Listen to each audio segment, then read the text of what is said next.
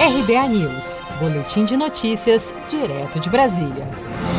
Economia no Brasil deve recuar em 8%. Economias emergentes devem ter primeira queda generalizada do PIB em 60 anos e levar milhões de famílias à extrema pobreza, segundo estimativas divulgadas nesta segunda-feira, 8 de junho, pelo Banco Mundial. O produto interno bruto, PIB mundial, deve se contrair em 5,2% este ano. A estimativa é semelhante à divulgada em abril pelo Fundo Monetário Internacional, o FMI que estimou a queda do PIB no mundo em 5,3% em 2020. O diretor técnico do DIEESE, Fausto Augusto Júnior, analisou em entrevista à rede TVT os impactos da economia brasileira e do PIB no Brasil com a pandemia do novo coronavírus. É, no começo, o Banco Central dizia que o Brasil não ia crescer, ia ficar alguma coisa perto de zero, depois foi assumindo que nós não teríamos algum tipo de recessão e agora está muito claro que, na verdade, o que nós estamos tendo mesmo é um encolhimento da economia brasileira como um todo. Então, o que o mercado financeiro está indicando, aí, o chamado mercado está indicando,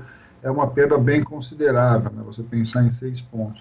Nós estamos avaliando, inclusive, que é bem possível que esse número seja bem maior, é bem possível que a gente chegue no final é, com perdas muito próximas ao que está acontecendo nos principais países da Europa, alguma coisa entre 7% e 8% de queda no PIB, o que seria para nós uma derrubada histórica. Né? Acho que o Brasil nunca teve, em nenhum momento da sua história, uma queda no PIB tão grande. Segundo o Banco Mundial, a crise afeta mais severamente os países em que a pandemia foi mais grave e onde a forte dependência do comércio global, do turismo, da exportação de produtos primários e do financiamento externo. Com isso, a América Latina, fortemente dependente da exportação de commodities, deve registrar queda de 7,2% no PIB deste ano.